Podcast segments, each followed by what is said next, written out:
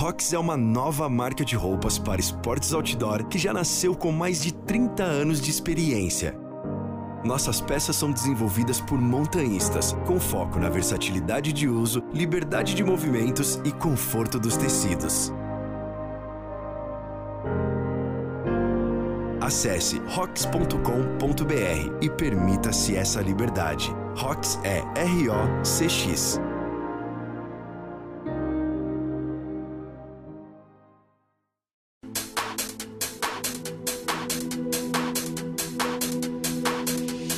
Pessoal, bem-vindos ao On The Rocks, um podcast dedicado ao montanhismo e à escalada. Eu sou Eliseu Frechu e nesse episódio eu converso com a atleta esportiva Bianca Castro, ela que faz parte da seleção brasileira e foi uma das meninas a mandar pela primeira vez o décimo grau.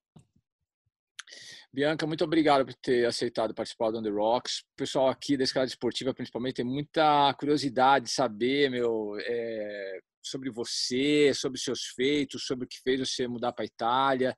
Então, poxa, muito obrigado pela disponibilidade é, em estar conversando com a gente hoje e falar um pouquinho da sua história é, para a galera do Brasil e quem mais acessar o, o podcast é, na gringa. Muito obrigado, Bianca. Tá bom. Bom, primeiro, obrigada aí pelo convite, parabéns pelo podcast, por todo o trabalho que você tem feito é, em divulgação da escalada e pelo desenvolvimento na escalada do Brasil. Bianca, eu queria que a gente começasse, é, para quem não te conhece, primeiro você falando um pouquinho da sua história, meu, como que você começou a escalar, você é do Rio de Janeiro, tá, tudo isso, vamos lá. E como que você foi parar aí na Itália? É, eu sou carioca, tenho 31 anos, escalo desde os 10, né, comecei em 98, meio que, bom, o marco da minha, da, do meu início da escalada foi que eu estava andando no centro do Rio, vi um muro de escalada numa academia que hoje nem existe mais e quis começar. Mas acho que já era um instinto bem natural, assim, porque desde pequena é, eu subia em tudo quanto era grade de prédio, ficava subindo e descendo, então foi uma coisa bem natural. E o meu pai também, ele escalou é, antes de eu nascer, com a ex-mulher dele. Então, tinha em casa alguns equipamentos antigos, um pedaço de corda velha, um baudrier, acho que da década de 70. Então, eu já tive algum contato assim com, com os equipamentos, os mosquitões super antigos. É, mas começar a escalar mesmo foi com 10 anos, é, nessa academia que tinha lá no Rio. E logo em seguida eu comecei a frequentar o CEB, que é um centro excursionista bem tradicional do Rio. Ali tive um pouco de contato com o montanhismo. É, tinha outras crianças que escalavam lá na sede do clube, tinha um murinho. Então acho que o meu desenvolvimento assim inicial foi lá. É, eu me mudei para a Itália em 2016. A ideia inicial era ficar rodando aqui pela Europa, escalando. Mas quando eu me mudei, eu não estava eu não estava escalando porque eu tive zika, chikungunya, que foi uma época que estava tava com essa com essa epidemia lá no Rio. Então a gente acabou, eu e meu marido, a gente acabou se assentando aqui na Itália, que ele é ele é descendente de italiano também. E eu precisava da, do visto para ficar aqui na Europa. Ele arranjou um emprego, a gente arranjou uma casa. A gente mora em Arco, que é uma cidade que não falta nada de escalada, é muito boa. Então, a gente já está aqui há quatro anos. Bianca, olha só, é, eu já meu, conheço é, muito escalador do Rio, esportivos, meu Pita, a Mônica, e pô, conversando com eles, meu, assim, com a galera que escala forte esportivo, né? Meio unânime é, a a ideia de que pô, o Rio não é um lugar é, muito propício para escalada esportiva, né? Tá cheio de pedra, mas para escalada esportiva, cara, tem muito poucos lugares. Então isso dá uma travancada na se você escolher é, a escalada esportiva com né, como a sua modalidade principal esportiva, pô, é, eu acho que fica meio limitado o Rio de Janeiro, né? É, quando que e dificilmente as pessoas acho que começam a escalar esportivo no Rio, né? Sempre começa a fazer mais um pouco de parede e tal. Como que foi essa esse seu início? Você começou a fazer parede, foi para esportiva ou já começou na esportiva?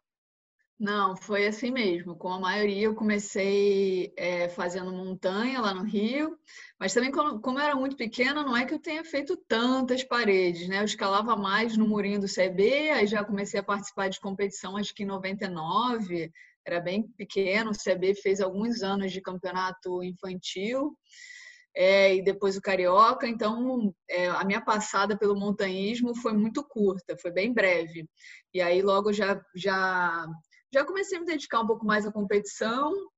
E quando eu comecei a ter um pouco mais de autonomia, de andar de ônibus, é, que no Rio é um pouco dá um pouco medo para os pais deixar você livre assim. Então, com uns 14, 15 anos, eu comecei a, a fazer boulder na Urca. Então, era uma coisa muito prática. Eu tinha um crashzinho na época, eu tinha o apoio da Equinox. Então, eu tive um, um dos primeiros crashes do Brasil, eu ia lá na Urca fazer boulder. E aí depois, sempre com amigos mais velhos, eu frequentei bastante o campo escola, mas era aquilo, né? Muito, é uma coisa é difícil de você evoluir, porque você no Rio tem uma via de 7C, uma via de 8A, uma via de 8B ali, então é praticamente você faz aquele grau, trabalha, trabalha para fazer aquele grau, aí já tem, só tem aquela via, já passa para a próxima via, trabalha, trabalha, trabalha para mandar um 8A, já passa para 8B. O que aqui fora é, é muito diferente, né? Como eu te disse, quando eu me mudei para Arco, eu não estava escalando. E quando eu voltei a escalar, eu tinha numa falésia perto de casa que eu ia de bicicleta, eu tinha, sei lá, 30 vias até 7A brasileiro, 7B. Então você consegue evoluir bastante aqui. Não era que eram vias banais, né? Porque aqui Arco, nessa falésia, que é uma das mais tradicionais daqui, ela é famosa por ser um grau duro, então não era que era uma via super simples, então eram quinto, sexto, 7A, assim, super legais, super desafiadores. É, mas no Rio de Janeiro a gente tem, tem essa dificuldade, né, de, de apanhar muito para conseguir evoluir. Então eu ficava, na verdade, treinava no muro e aí ia para a rocha, malhava aquela mesma via, conseguia fazer, malhava próxima. É, e a alternativa que eu tive foi, acho que com acho que 17 anos, que foi 16 anos, foi a primeira vez que eu fui na Serra do Cipó. E aí também se abre assim um mundo, né? Tem um monte de via. Eu passei um carnaval lá. É, e depois, acho que com acho que em 2007 ou 2008 eu conheci São Bento, então também era assim é, muita variedade, né? Que no Rio a gente ficou um pouco limitado por causa da dificuldade é, das falésias. Mas eu sei que antes mesmo de eu me mudar para cá, em Jacarepaguá, a Flavinha estava desenvolvendo uma falésia lá que tinha umas vinhas um pouco mais fáceis, mas era bem longe da minha casa e também naquela época eu já, já conseguia é, trabalhar, evoluir mais nas vias mais difíceis da floresta e da barrinha. Mas antes de mudar para a Itália, você já tinha mandado umas vias é, meu, de alto grau aqui no Brasil, né? Bem, vamos falar um pouquinho disso dessa retrospectiva de quando que você começou a entrar nessa nessa fase meu hard né meu, difícil. Você treinava você não treinava? Quais que foram as vias? Qual que foi o seu a sua preparação para elas? Eu sempre gostei muito de treinar, né? E quando, acho que com 15 anos eu comecei a frequentar a Limite Vertical, que é um muro de escalada que já funciona há bastante tempo e por anos foi o único muro é, que a gente tinha acesso fácil lá no Rio. E eu sempre gostei de treinar. Primeiro eu treinei com o Barão lá, bem, com 15, 14, 15 anos, para as competições que tinham em 2003, 2004. É, só que quando eu estava no segundo ano do colégio, eu machuquei o dedo, parei de escalar, e no ano seguinte era vestibular, então não voltei a escalar. Entrei na faculdade, é, cursei direito, né, que era um curso relativamente puxado. Só que eu tinha uma mentalidade bem negativa, eu acho, para voltar a escalar, porque como eu já tinha atingido um certo grau de dificuldade, é, ter a humildade de ter que começar lá de baixo, como a gente conversou aqui, no Rio não tem muita via fácil, então você tem que, na verdade, ir para o muro, treinar para conseguir entrar no 7C, por exemplo. É, eu não tive essa maturidade de aceitar o, o, o passo para trás que eu tinha que dar para conseguir voltar a escalar. Até que em 2010 eu decidi que eu ia voltar a qualquer custo e fui dando passinho por passinho, devagar, evoluindo. É, eu acho que lá para 2012, eu acho, eu fiz o meu primeiro 9B, 2013, 9C, e aí comecei a mandar alguns décimos graus, é, até que acho que em 2014 eu fiz a Lágrimas de Sangue, que é um 10B. É, e nessa época eu treinava, eu, eu era sempre muito curiosa, então eu pesquisava bastante, mas era tudo da minha cabeça né? E também ao mesmo tempo nessa mesma linha, em 2014 eu treinei e fui campeã brasileira de dificuldade pela primeira vez. Então acho que é, o meu a minha o meu grande crescimento foi lá para 2013 2014, né? Com a cadena da Heróis da Resistência, Filezão, é, outros décimos graus no Rio e no Cipó e a Lágrimas de Sangue na Barrinha, logo em seguida o brasileiro. Então acho que 2014 foi um ano muito é, muito crescente.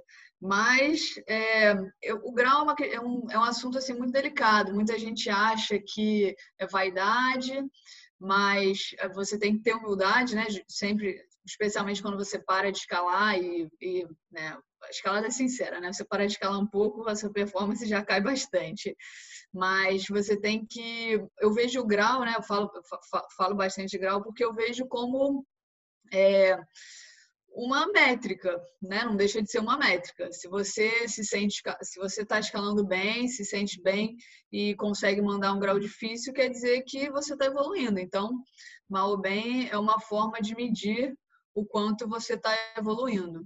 Ô, Bianca, é lógico que a gente, é, primeiro que a gente esteja numa, numa situação, a gente sempre imagina um mundo melhor, né?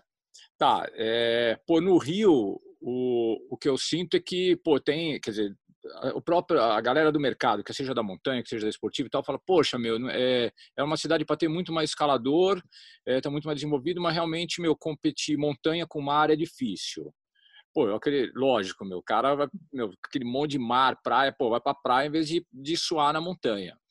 Daí tem outro aspecto ainda, que é realmente, meu, é, para você fazer o grau é, difícil, a dificuldade, você tem que treinar. Entre rocha e muro, rocha é muito mais atrativo. E o Rio de Janeiro não é, um, não é um, um, uma cidade que historicamente teve muitos muros de escalada, como São Paulo, como Curitiba.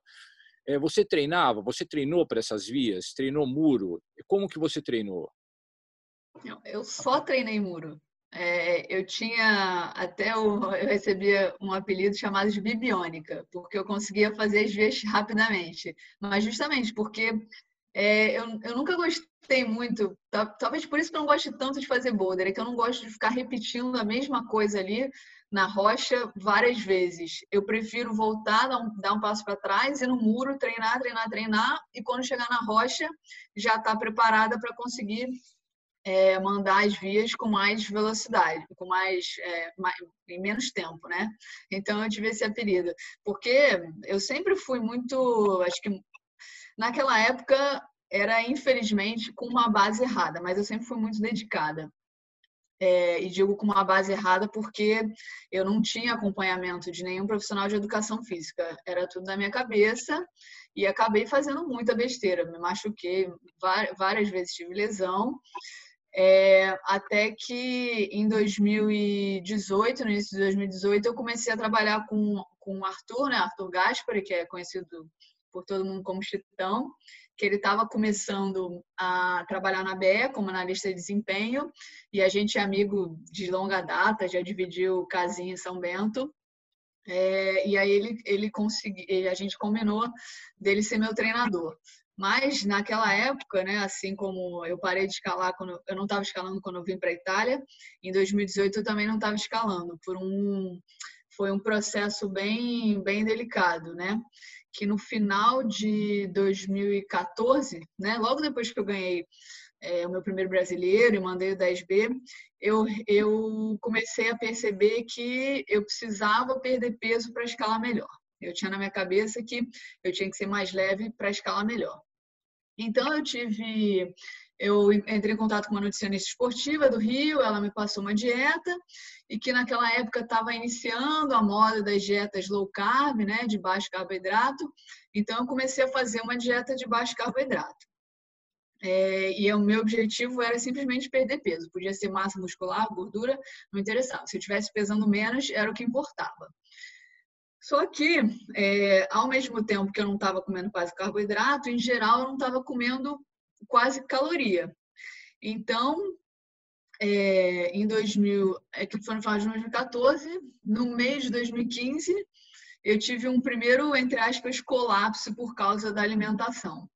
É, eu tive uma, eu fiquei praticamente três meses entrando e saindo de virose, me sentindo mal, não conseguindo escalar, não conseguindo treinar.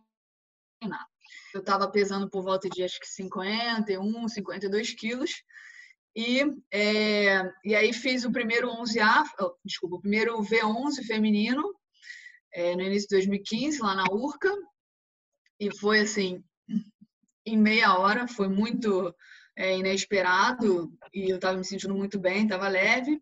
Mandei 9C super rápido no Cipó e no Rio. E também mandei 10A super rápido, dois eu acho, no Rio. Então, eu tinha na minha cabeça que ser leve, eu estava me sentindo super leve, forte, era o que eu precisava ser. Mas tive, no meio de 2015, esse colapso que, que eu te contei. E aí, voltei a me alimentar normalmente, né? Mas sempre que precisava perder peso, eu cortava, perdi um peso, por exemplo, para a competição, para o Brasileiro de 2015, é, consegui ganhar de novo. Então, para mim, parecia que aquilo, que aquilo era o caminho.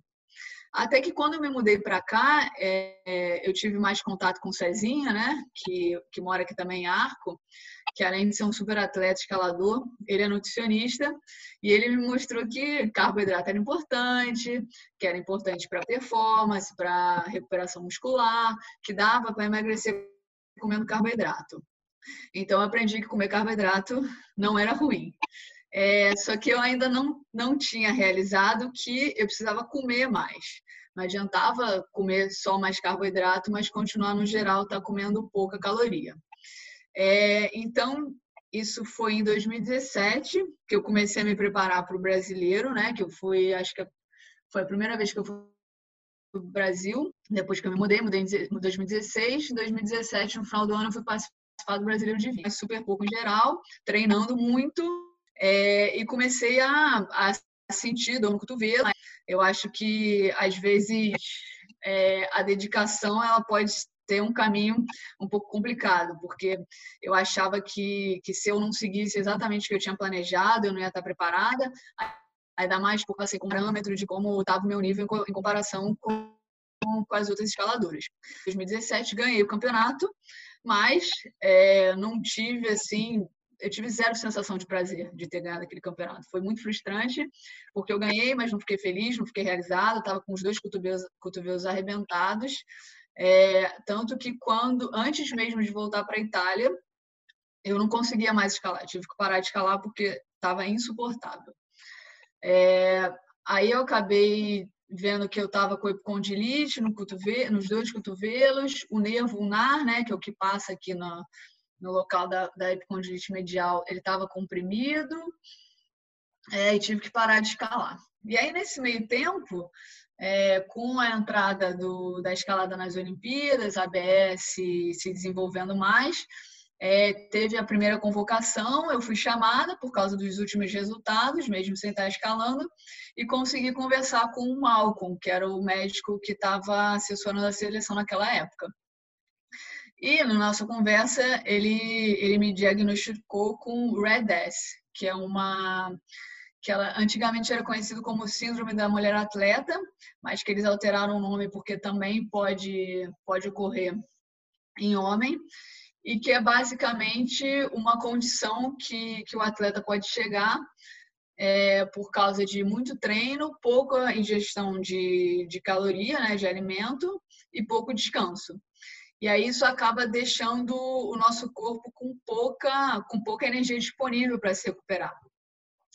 E, e essa síndrome, ela tá, hoje ela está sendo mais discutida, né? Mas ela pode causar ela pode ela causa severas alterações hormonais, pode causar osteoporose, faz a mulher parar de menstruar e o corpo fica mais sensível, pode dar depressão, irritabilidade e o corpo fica mais sensível e você acaba ficando mais propício de lesão. Então, segundo o Dr. Dr. Malcolm, as lesões que eu tava era por causa do Red S. E é, então eu parei, tive que parar de escalar em 2017 e passei o ano de 2018 inteiro, agora já assessorada pelo Chitão e também com o acompanhamento da Manuela, que é fisioterapeuta da seleção, eu passei um ano me recuperando. É, e como é que se recupera do, do Red S, né? É simplesmente comendo mais e descansando mais. E gastando menos, né? Como eu não estava treinando, então essa parte do gasto calórico é, eu consegui dar uma dar uma equilibrada. Até o Comitê Olímpico Internacional ele divulgou um artigo em 2018 atualizando sobre o que é o Red para chamar a atenção dos atletas, né? Porque atleta, é, esportes que que o peso é importante, né? Que tem que bater peso ou que o peso é uma determinante eles verificaram que tinha bastante caso é, de atletas com essa síndrome e, e, e que ela tem, tem consequências é, que podem ficar para sempre, por exemplo, a osteoporose. E aí, nesse paper, é, eles, o, o COI ele apresenta bem o que é o RES, o que pode fazer para prevenir e o, como é que se trata. E para prevenir, é, é importante que o atleta e que o treinador ele verifica como é que está a disponibilidade de energia é, do, do, atleta, né? Se está ingerindo bastante é, caloria em comparação com quanto está gastando. É muito comum que esteja associado com transtorno alimentar. Nas mulheres, um, um sintoma que é, que é bem comum é a disfunção menstrual. E também é, pode fazer exame para ver como é que está a massa óssea. É, então, eu, eu, eu fiz esses exames, né? Quando eu fui para o Brasil a última vez. Felizmente está tudo bem. Fiz um monte de exame hormonal, exame de densitometria óssea e está tudo bem. Mas é, foi um período muito difícil, 2018, porque eu tive que botar na minha cabeça que eu precisava comer mais. E isso era difícil tanto fisicamente, porque eu não estava acostumada a comer tanta comida, quanto psicologicamente, porque eu achava que comendo mais eu ia engordar. Então, acabei comprando um relógio daqueles que mede a caloria, eu pesava tudo, todos os alimentos, e aí via que eu podia comer mais e que teoricamente eu não ia engordar. Eu acabei ganhando um pouco de peso, mas acho que bastante é, relacionado ao ganho de massa também. E no fim, é, eu tenho que me adaptar, né? É, aceitar que eu não sou a escaladora mais leve, e tem que trabalhar com escalar com o corpo que eu tenho. Então, é, eu acabo, eu foco bastante em ganho de força, existência, muita dedicação no treino, mas é, e também é importante não deixar me abalar com peso. Então, hoje eu não me peso mais, para não ter esse problema. E, e esse assunto, que desculpa. Caramba, que história! É, então, é uma história importante, porque a gente tem alguns casos no Brasil de alguns escaladores, mas é, é um assunto que eu tenho certeza que tem bastante escalador com essa síndrome ou com, ou com distúrbios alimentares, mas que não é uma coisa muito falada, porque a gente tem muito na cabeça que para escalar você tem que ser leve. Quanto mais leve, melhor. E era isso que eu tinha na minha cabeça.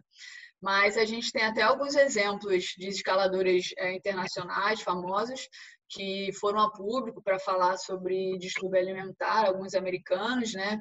Recentemente teve a Emily Harrington, é, o Kyle Leitner, é, a Angie Payne, que já tinha falado há uns anos atrás, e dois casos de escaladoras mais antigas, que é a Kate Brown que teve um distúrbio seríssimo, e a Beth Roden também, que hoje é bem militante com ah, tentando ensinar que a gente não, que não precisa ser assim para escalar bem e que a gente tem que aceitar o nosso corpo do jeito que ele é.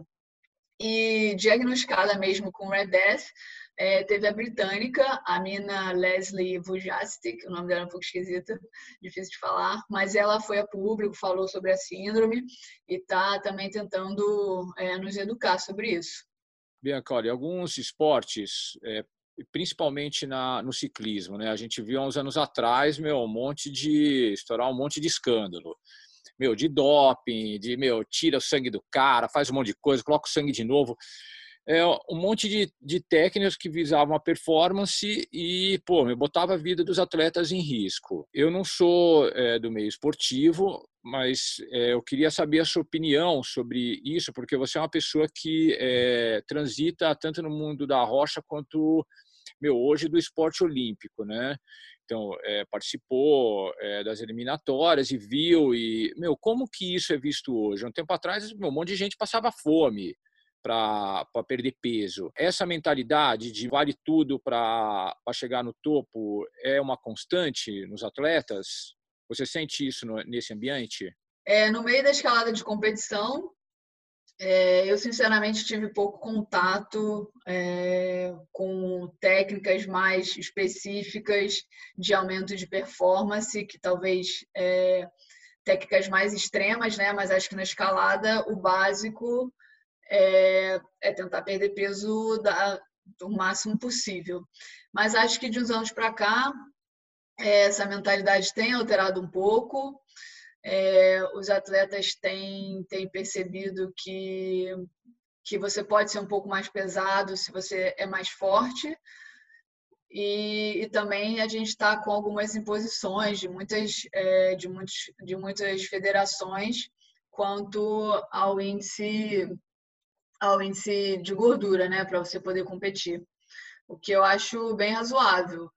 É, tem, assim, tem muito da genética de cada um, tem, tem gente que é realmente mais magro por causa da genética, mas, como eu disse, a gente tem que trabalhar com a ferramenta que a gente tem, né? Dentro do, do limite que o nosso corpo aceita. Eu, pessoalmente, hoje, é, não faria tudo para ganhar em detrimento da minha saúde, mas eu sei que tem muito, tem muito atleta, tem, muitos, tem alguns escaladores, muitos atletas que, que fariam. Mas eu, Bianca, não faço mais, porque é, a escalada, para mim, é muito mais do que a competição. Né? Na verdade, é, eu, eu sou muito mais uma escaladora de rocha do que de competição. Eu acabei entrando nessa onda para para aproveitar e viver essa oportunidade que, que a gente está tendo por a escalada ter entrado no, nas Olimpíadas e a gente no Brasil conseguir é, ter, ter apoio da BE para participar de vários eventos internacionais, tanto que eu fui participar do, da minha primeira Copa do Mundo no ano passado.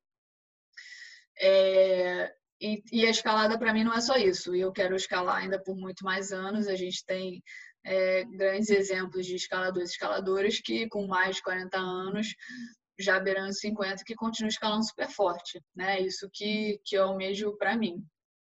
É, Bianca, eu queria que você é, dissesse é, se dá para conciliar o treino para as duas modalidades, rocha e indoor qual que foi seu, a sua preparação para as Olimpíadas e meu, e o que que o que que foi para você estar tá lá, entendeu? O que que você sentiu, tá nesse nesse nesse ambiente olímpico, né, meu, de pô, a, meu, os melhores atletas brigando pela na eliminatória para ir para a Olimpíada. O que que o que que o que que você sentiu de estar tá lá? É diferente da da Copa do Mundo, de outras competições? A Olimpíada é diferente ou é uma competição como outra qualquer? Fala para gente. É, antes de eu me mudar para a Itália, eu participava dos campeonatos brasileiros e sempre consegui conciliar a escalada da rocha no fim de semana. Né? Eu trabalhava, então durante a semana eu treinava e no fim de semana ia para a rocha. Então sempre tive muito bem dividido isso, porque, como eu disse, eu sempre fui mais uma escaladora de rocha do que de competição. Mas desde que eu me mudei para cá e a escalada entrou para as Olimpíadas, e a gente teve que começar a treinar as três modalidades é, que ano passado, treinando né, para a competição, eu tive que me dedicar 100% para a competição. No primeiro semestre, é, eu fui para o Brasil para participar de algumas etapas. Né? Depois de recuperada do Red S, eu consegui ficar em terceiro no, no Campeonato de Boulder, em terceiro na primeira etapa de velocidade e ganhar a primeira etapa de dificuldade. E ali eu estava, como eu precisava é, voltar a performar nas competições para poder voltar para a seleção, é, eu me dediquei 100%, 100% para a competição. Né? E depois que eu consegui isso, aí vieram as etapas internacionais, então era uma coisa nova e o desafio era muito maior, então eu continuei me dedicando 100%. É mundial, e aí, como você perguntou, para o PAN, né, que era o formato olímpico, aquilo foi uma loucura, assim. Eu fiquei praticamente quatro meses sem escalar na rocha, realmente só escalando para, só treinando para o PAN. Foi com certeza é, a preparação mais complexa que eu tive, porque a gente tinha que tinha que estar tá relativamente fresco para treinar tudo, mas ao mesmo tempo você nunca vai estar tá fresco para treinar tudo. Eu tive que aprender uma nova modalidade, que foi é, a velocidade, assim como todo mundo praticamente. E esse desafio é, de aprendizado que foi o que me moveu, que é o que me move para competir na verdade, né? porque é, eu durante o processo tive muita dúvida, mas quando eu fui fazer um camp train na Áustria, em Innsbruck, né, que é o melhor ginásio do mundo, é, lá eu fui acompanhada por um treinador austríaco e o quanto eu aprendi lá, eu não teria aprendido se eu não tivesse treinando para o formato olímpico. Então, assim, foi uma experiência incrível, né? Fui com o suporte da BR, então sempre Sou muito grata pela, pela associação por, por, essa oportunidade. E no dia da competição em si, lá nos Estados Unidos, eu me senti assim, tipo, realizada como atleta. É, eu fui não esperando a vaga olímpica, é, o meu objetivo era chegar lá no PAN, assim como era chegar no Mundial do Japão no meio do ano passado. E e foi muito doido, porque foi, foram 10, 11, 12 horas de competição no dia.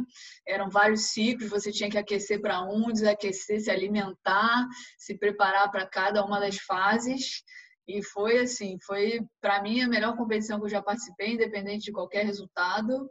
É, toda aquela complexidade, todo aquele sentimento ali de você estar representando o Brasil numa, numa competição daquele porte foi assim, foi, foi muito incrível a experiência. Eu acredito que tenha sido uma experiência no qual é, você é, brigou muito, né, Bianca? Pô, é, se dedicou demais, você abdicou de muita coisa e teve o retorno, o crescimento como atleta, pessoal, tu, e etc. a pergunta é: você faria de novo? Sim ou não? Não, pergunta é difícil, hein? Não sei se vou continuar competindo esse ano, quanto mais para as próximas Olimpíadas. Não, tô brincando. É, faria de novo. Foi assim um processo, foi muito desgastante, é, muito trabalhoso, físico e psicologicamente, várias dúvidas, altos e baixos. É, nesse processo, conversar com o Ian, que é o psicólogo da seleção, foi, foi assim é, muito conclusivo. Também essa semana que eu te contei de Innsbruck, essa, essa novidade, esse tanto que eu aprendi lá, é, funcionou para recarregar ali as minhas energias, a minha motivação. E se eu seguisse, se eu seguir aprendendo assim dessa forma, é, eu farei de novo. Mas agora, né, eu já tenho, estou com 31 anos, as próximas Olimpíadas vai ser daqui a quatro anos. É, eu acho que nunca diga nunca, né? Mas é, por enquanto não, não, ainda não pensei sobre isso, né? Ainda tem. Eu, eu tinha me programado para ir para o Brasil competir esse ano, é, em março e em setembro, é, para tentar ir no Mundial do ano que vem, na Rússia. E aquele ali era o, o, ponto final da minha vida de competição por enquanto. Mas com toda essa mudança do corona, por causa do coronavírus, é, eu ainda não parei para pensar qual, qual, vai ser o meu futuro com as competições. O que eu posso dizer é que agora, é, aqui na Itália, a situação está tá bem estável, então a gente já está praticamente tendo uma vida normal, entre aspas, aí há quase um mês. É, eu tô, não vejo a hora para não voltar a treinar no muro. Eu estou treinando em casa, aproveitando bastante escalada fora e acho que pela primeira vez desde lá 2014, 2015, que eu estou me sentindo bem escalando fora, é, sem pressão nenhuma e me divertindo bastante. O treino é, geralmente vem acompanhado de dor, né, meu? Sempre você está puxando o seu corpo, tá levando ao extremo. Você acostuma ou não acostuma? Não, acostuma, acostuma. É, no início, sempre no início de uma preparação, a dor muscular é muito maior, é, o cansaço também é maior, mas se a gente tiver uma, uma alimentação boa, né, acompanhada de nutricionista, é, ultimamente lá no Rio eu tenho eu tenho acompanhado, estou sendo acompanhada pela Karen, que é nutricionista da Care Club, que é um centro multidisciplinar muito legal que tem tem algumas cidades do Brasil. E eles estão sempre de portas abertas para mim quando eu vou no Rio, ela, o doutor Caio, o Fábio, que é fisioterapeuta.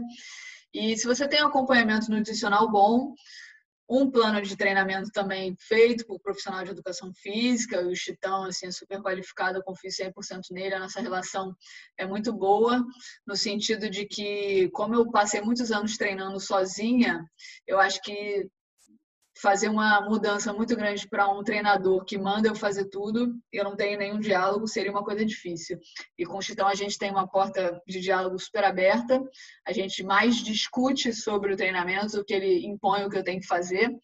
Então, é, se, se você tem tudo isso direcionado, é desgastante, óbvio, você acaba abrindo mão de muita coisa, de vida social, é, e de escalada na rocha, de algum lazer, mas no fim, se é isso que você quer, né? Se você eu sou muito dedicada, então se, se eu se eu decido que eu vou fazer alguma coisa, eu dou o meu 100%. E é o preço que se paga de ser atleta, né? Abre mão de algumas coisas para ter essa esse sentimento, né, de, de dever cumprido, de é, de vitória entre aspas, mesmo independente do resultado a volta e meia aparece um, uma, um novo tipo de treino, uma nova moda, um novo negócio, aparelho, é, tá, enfim. É, qual desses que você falou, meu, esse daí é esdrúxulo demais, cara, eu não vou tentar isso aí porque isso não vai dar certo. Independente de outras pessoas estarem fazendo e falando para você, não, faz aí que você vai se dar bem. Olha, pensando rápido assim, eu não consigo trazer nenhum exemplo, mas eu sempre fui muito crítica, né? Eu nunca, nunca deixei, nunca me deixei entrar na onda de tipo, eu tenho, eu tenho treino que eu tenho que fazer, eu vou lá no muro, se tem o pessoal lá, sei lá, fazendo um monte de boulder, fazendo, sei lá, boulder com laço, não sei o quê, eu nunca fui de seguir a onda.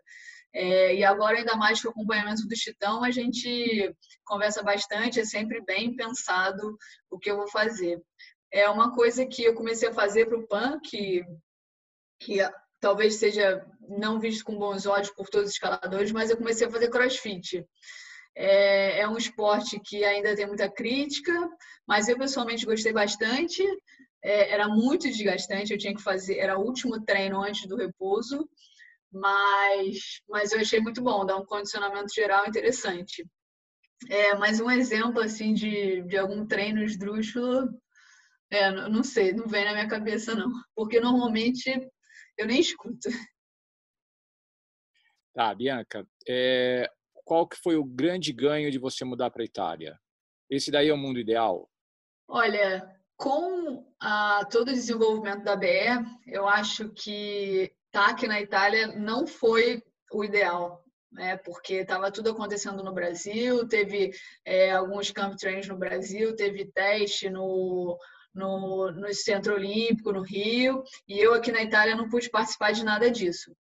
Mas, ao mesmo tempo, é, estando aqui, eu estou mais perto de Innsbruck. Arco, acho que é uma cidade, em algum, em algum aspecto, bem parecida com o Rio, porque como tem muita rocha, não tem, tipo, é uma cidade super referência de escalada, mas não é, não tem super ginásios aqui na cidade, normalmente tem que rodar bastante é, para conseguir escalar bastante via diferente, ou ir em algum um ou dois muros de boulder. É, então, é, isso, isso é um pouco é um ponto positivo, porque é relativamente perto dos grandes ginásios, mas negativo por eu estar longe é, do que está acontecendo no Brasil. Por exemplo, ano passado eu tive que ir para o Brasil para participar dos campeonatos brasileiros, para poder voltar para a seleção. Então, eu tive que gastar o dinheiro para ir para o Brasil. É, esse ano eu ia gastar mais duas passagens para ir para o Brasil também, para participar e continuar na seleção, porque é, a forma que é o ranking hoje, ela considera tanto os resultados em campeonatos nacionais como os resultados em campeonatos internacionais. Só que é, para você ganhar a mesma pontuação do, de quem participa dos campeonatos brasileiros, aqui fora é mais difícil. Então, tem, tem esse, esse ponto negativo. Mas ao mesmo tempo eu tive, como eu disse, Innsbruck está aqui do lado, eu consegui ser acompanhada lá, passar uma semana com um treinador incrível que me deu várias dicas. A gente tem muro de speed na cidade ou aqui ou numa cidade perto. Então, é, de estrutura de treinamento, eu estou muito bem servida aqui, apesar de não ser em arco mesmo, mas tem essa dificuldade de estar tá longe dos campeonatos brasileiros e de tudo que está rolando com a seleção no Brasil. Bianca, o... dá para treinar sem ter lesão? Você conhece algum atleta que treina e não tem lesão? E as que você teve, como que você é, enfrentou elas é, física e psicologicamente? Meu? sendo uma atleta que precisa de desempenho? É, sim, é difícil em alta performance você é, não ter lesão. Mas um trabalho multidisciplinar com é, treinador, preparador físico, um acompanhamento de fisioterapia é, frequente, você consegue minimizar é, bastante. Eu, pessoalmente, infelizmente, já tive um monte de lesão, já tive que parar várias vezes de escalar por causa de lesão. E é muito difícil, né? Porque ah, alguns casos, os, os, piores foi esse do Red S que eu te, que eu te, é, que eu te relatei, e da epicondilite que eu tive na época, ela ficou comigo praticamente até o início desse ano, ou seja, mais de dois anos, treinando com dor, tendo que adaptar muitas vezes o treino é, e também suportar a dor.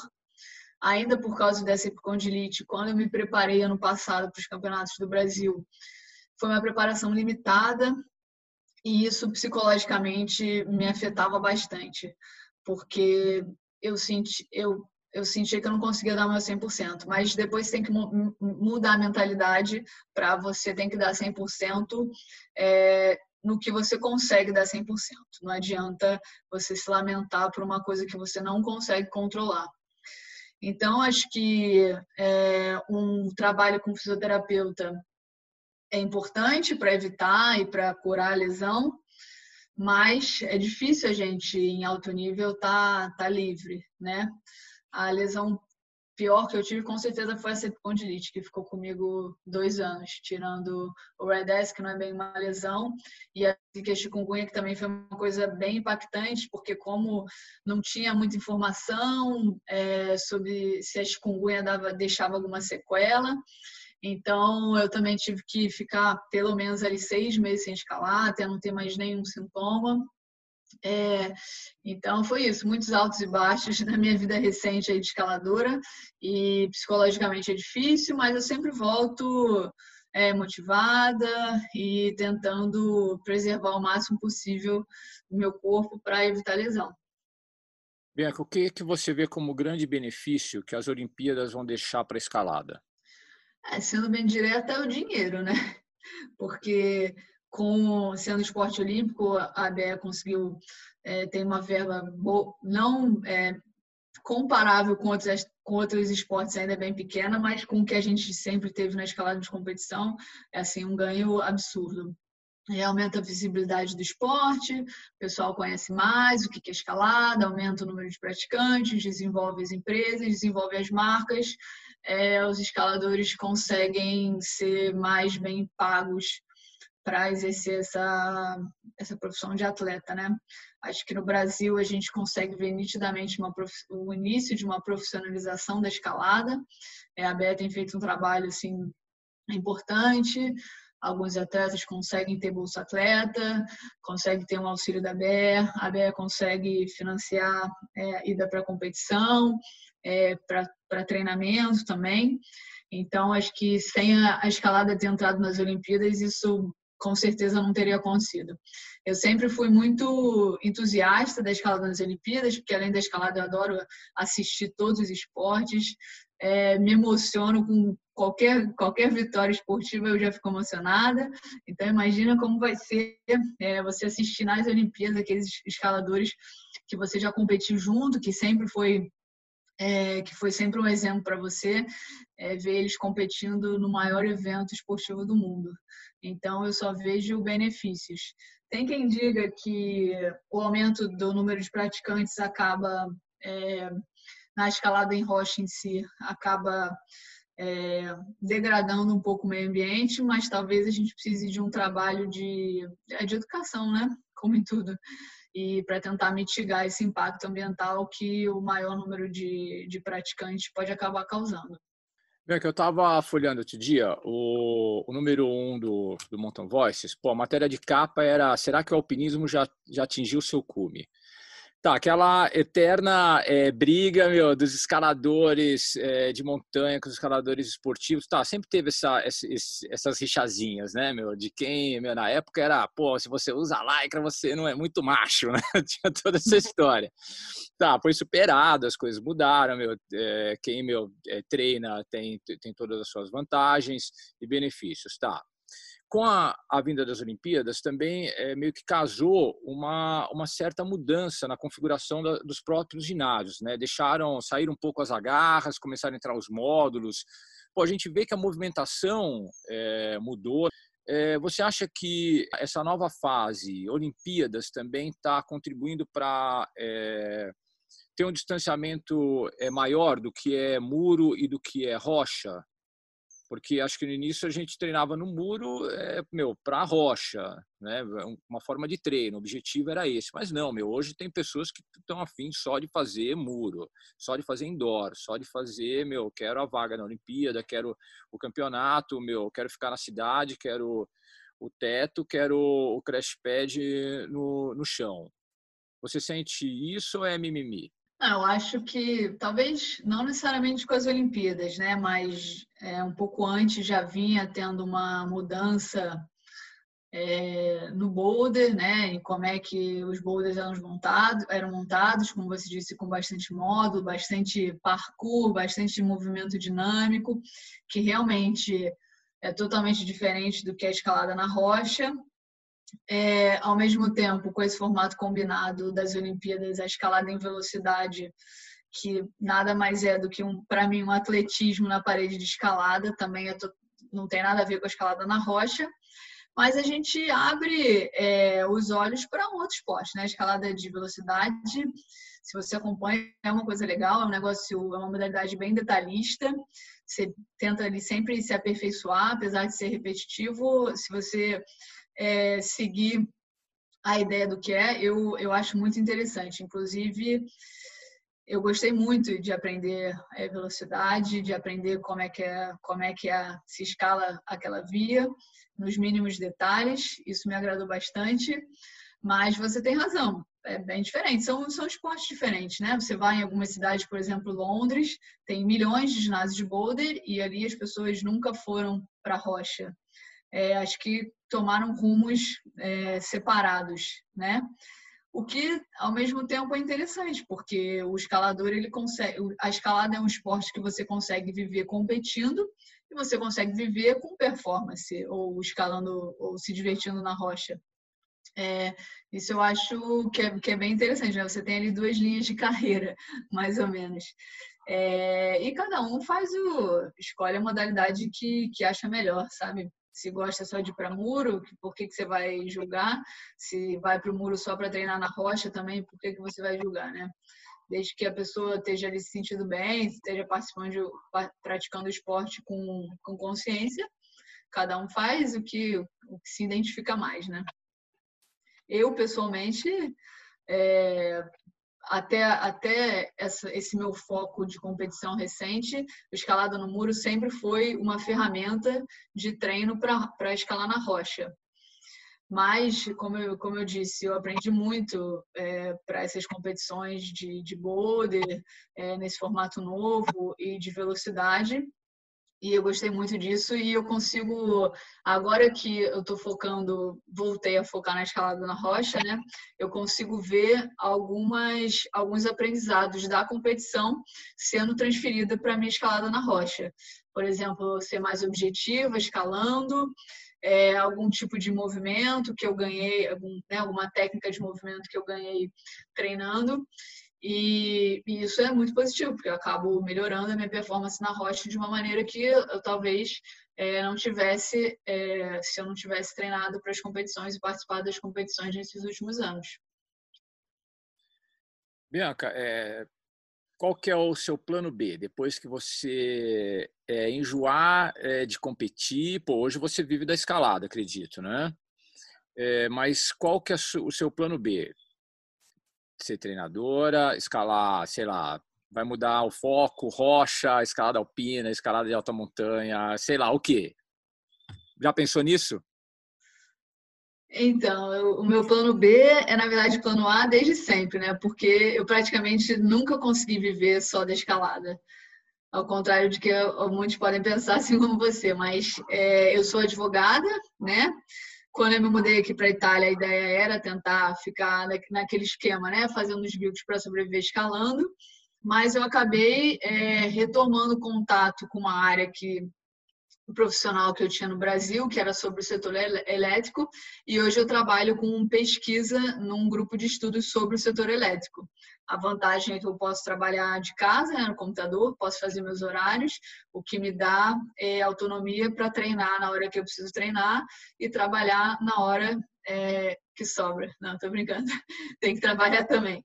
Mas então o meu plano B ele já já está sendo desenvolvido há muito tempo é, que é isso, é, eu sou pesquisadora, eu estou entrando é, como, como parte do, do grupo, né, como sócia do grupo, é, agora nesse primeiro semestre.